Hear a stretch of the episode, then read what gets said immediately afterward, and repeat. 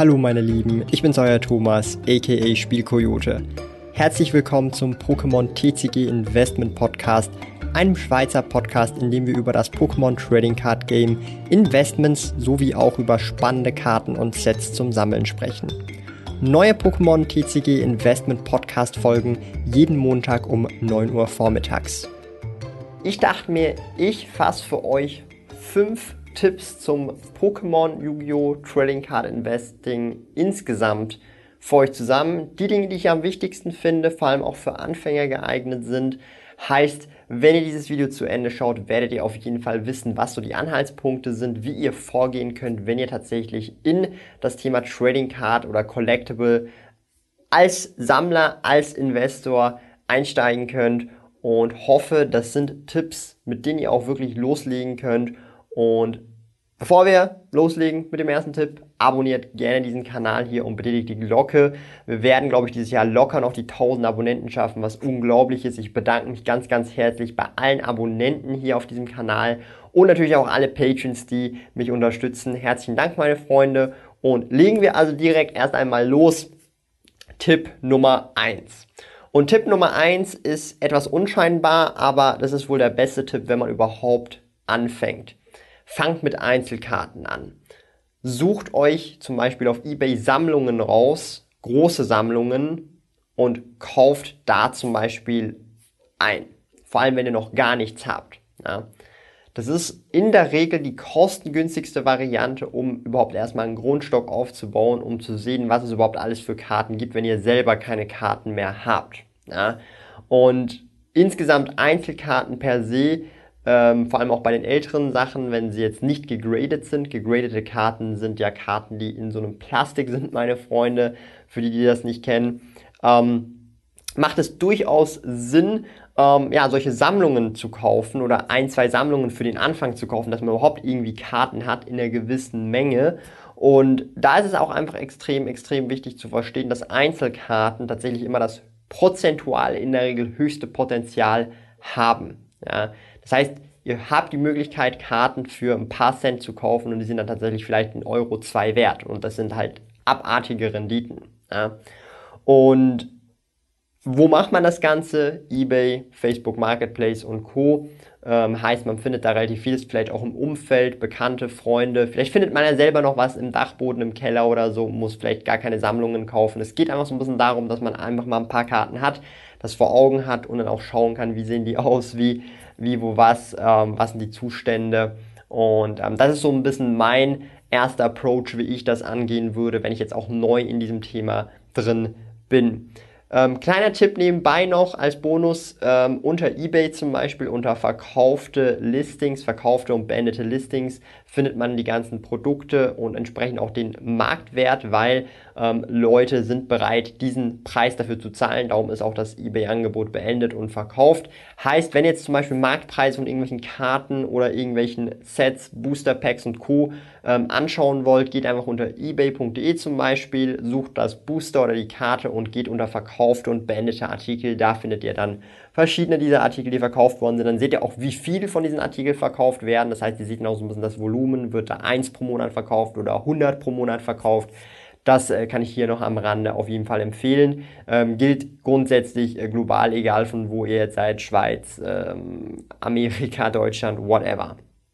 Kommen wir zum zweiten Tipp, meine Freunde. Und das ist so, so etwas, das das muss man so ein bisschen einfach verstehen und ich finde das sehr wichtig, darum wollte ich das hier auch einbauen und ähm, gilt insgesamt hauptsächlich für Pokémon, aber auch für andere Kartenspiele tatsächlich. Aber ich fokussiere mich jetzt hier konkret auf Pokémon, ohne dass ich die Kamera hier jetzt umwerfe, meine Freunde. Keine Ahnung, wie das jetzt gerade passiert ist. Aber ähm, Tipp Nummer zwei, ähm, Vintage-Sachen versus neuere Sachen. Was sind Vintage-Sachen? Einfach ältere Sachen. Wie, was genau Vintage ist oder wie viele Jahre es alt sein muss, damit es Vintage ist, das ähm, ist ein schwammiger Begriff. Aber für mich zum Beispiel die neuen Sachen extrem wichtig zu verstehen, wenn ihr vor allem auch in Neuware ähm, investieren wollt oder Neuware einfach für euch kaufen wollt. Neuware bedeutet alles, was so in den letzten fünf bis sieben Jahren rausgekommen ist, müsst ihr verstehen, dass die Pokémon Company ähm, das irgendwann mal wieder reprinten könnte. Das bedeutet zum Beispiel ein Set, das vor fünf Jahren rausgekommen ist, die letzten fünf Jahre keine Reprints mehr bekommen hat. Wenn Pokémon sich denkt, hey, wir reprinten dieses Set jetzt 2021, dann machen die das einfach. Okay?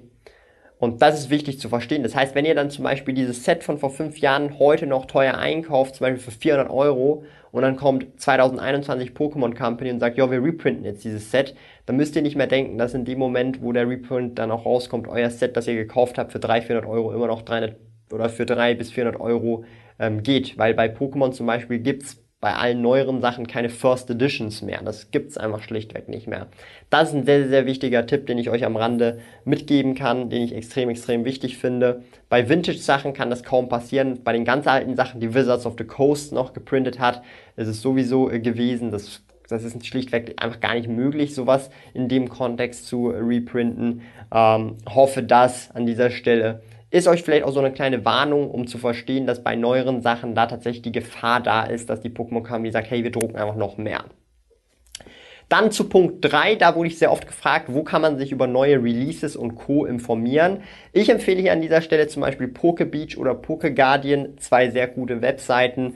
Ähm, könnt ihr beide abchecken oder nur eine von beiden, ist grundsätzlich egal. Ähm, da findet man wirklich praktisch alle News zu allen neuen Produkten, die rauskommen, sowohl Deutsch als auch Japanisch als auch Englisch. Ähm, die Texte sind halt auf Englisch geschrieben, also Englisch müsst ihr halt einfach lesen können, aber ich gehe mal davon aus, das sollte kein Problem sein. Das sind so die zwei Hauptanhaltspunkte, ähm, die sehr aktuell jeweils sind und sehr zeitnah über das Ganze berichten, kann ich euch nur wärmstens empfehlen, um da so ein bisschen on track zu bleiben. Oder natürlich hier dieser Kanal, wenn ihr auch Bock habt, einfach unten abonnieren, meine Freunde. Kommen wir zu Punkt 4 und diesen Fehler sehe ich sehr oft oder ja doch sehr oft bei Anfängern eigentlich und zwar ähm, FOMO, Fear of Missing Out. Sie haben einen Deal, sie sehen, oh krass, das ist ein mega Deal und sie wollen diesen Deal unbedingt haben und zahlen dann auf einmal zu viel. Das ist vor allem bei Auktionen der Fall, ähm, weil sie da sich so hineinsteigen, oh ich muss das jetzt unbedingt haben und meistens sind es dann irgendwie zwei, drei Anfänger, die sich gegenseitig hochbieten und am Ende des Tages, ähm, ja,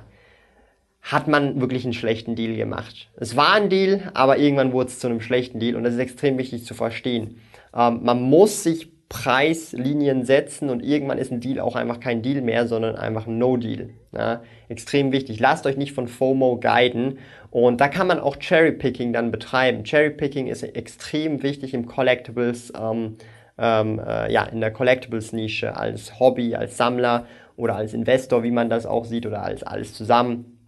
Und da müsst ihr einfach unbedingt aufpassen, dass ihr da nicht irgendwie Gefahr läuft, dass ihr dann unbedingt einen bestimmten Deal wollt und dann auch viel zu viel dafür zahlt und das vielleicht auch erst im Nachhinein merkt. Das ist mir persönlich damals in der Vergangenheit auch schon passiert, äh, mittlerweile eher nicht mehr, weil mir das jetzt auch bewusst geworden ist und das möchte ich euch unbedingt mitgeben. Also betreibt hier einfach Cherry-Picking und wenn es halt mal nichts wird, dann wird es halt nichts.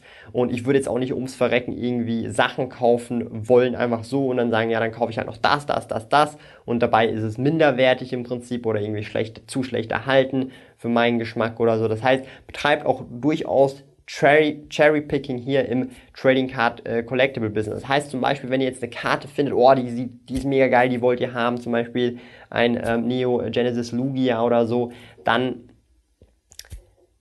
schaut euch das, die Karte an und dann sagt ihr, ja, da ist eine Ecke ab, ich will sie eigentlich lieber Near Mint to Mint haben und die ist Lightly Play to Near Mint, dann verzichtet einfach drauf und wartet, bis eine Near Mint oder Mint Karte angeboten wird. Die wird dann auch vielleicht teurer sein, aber da seid ihr vielleicht auch zufriedener mit dem, was ihr dann erworben habt, meine Freunde. Ja, also Cherry Picking in dem Bereich, ähm, bitte, bitte möglichst früh schon damit starten, ähm, damit ihr dann nicht äh, euch auf gut Deutsch auch zumüllt. Möchte ich einfach mal so in den Raum ähm, stellen. Dann kommen wir zu Punkt 5 und das ist in meinen Augen sogar der wichtigste Punkt. Da gibt es leider keine Shortcut, das dauert in der Regel Monate oder Jahre, bis man diesen Skill tatsächlich hat auf einem hohen Niveau. Ja? Vor allem, wenn man auch über mehrere Trading Card Games ähm, dabei ist, zum Beispiel Yu-Gi-Oh! und oder Pokémon oder vielleicht auch noch Magic. Ähm, da geht es um den Instinkt. Den Instinkt, dass wir, wenn ihr einfach ein Bild seht oder halt irgendein Angebot seht, dass ihr merkt, no deal, deal. Und zwar innerhalb von den ersten fünf bis zehn Sekunden, wo ihr dieses Bild oder halt diese Bilder anschaut. Ja. Und da kann ich euch sagen, da gibt's wirklich keine Shortcuts. Es ist Zeit, Zeit, Zeit, Zeit, Zeit, Zeit, die man investieren muss. Und wenn man über und das ist bei mir der Fall, wenn man über Jahrzehnte hinweg, Jahrzehnte hinweg im Schnitt vielleicht zwei, drei Stunden am Tag, manchmal an Wochenenden sogar noch mehr, sich mit diesem Thema beschäftigt, über Jahrzehnte hinweg, als Hobby, als Spieler, als Sammler, als auch dann als Reseller, als Verkäufer, als Unternehmer, dann baut man diesen Instinkt natürlich automatisch auf. Und das dauert in der Regel Monate, wenn man wirklich extrem exzessiv, zum Beispiel jeden Tag zehn Stunden am Tag im Trading Card Business unterwegs ist, dann geht das vielleicht ein halbes Jahr oder so, dann hat man langsam schon einen gewissen Level an Instinkt, wo man das sofort sieht. Aber wenn man zum Beispiel weniger Zeit da rein investiert, dauert es natürlich länger. Und ich möchte an dieser Stelle einfach sagen, das ist eben das, was ähm, diese Lernkurve bedeutet. Wenn ihr mal diesen Punkt erreicht habt, wo ihr Instinkt sehr, sehr, sehr, sehr aussagekräftig ist und ihr praktisch in eurem Leben dann nachher, sage ich mal, 80% gute Deals habt und 20% weniger gute Deals und die weniger guten Deals sind immer noch Break-Even, dann habt ihr so gesehen euren Instinkt auf ein gewisses Level gebracht, der euch dann halt auch vielleicht weiterbringt, wenn ihr das vielleicht als Business betreiben wollt oder vielleicht, wenn ihr das einfach als ähm, Hobby betreiben wollt oder halt einfach auch vielleicht größere Dinge sammeln wollt, die etwas teurer sind und euch da hochtraden wollt. Und das ist extrem, extrem wichtig, diesen Instinkt aufzubauen, da er halt einfach auch, ähm, ja, ich sag's mal so, ab einem gewissen Punkt auch sehr notwendig ist, vor allem wenn man auch mit größeren Summen hantiert und auch ins Hobby einsteigen möchte, ähm, Pokémon, Yu-Gi-Oh! und Co. gerne hat oder andere Trading Cards gerne hat. Von dem her, das ist so der letzte, nicht ganz Tipp, aber ähm, Erwähnung, weil ich sehr oft gefragt oder mich sehr oft Leute gefragt haben, hey, wie sehe ich, dass das ein Deal ist oder nicht.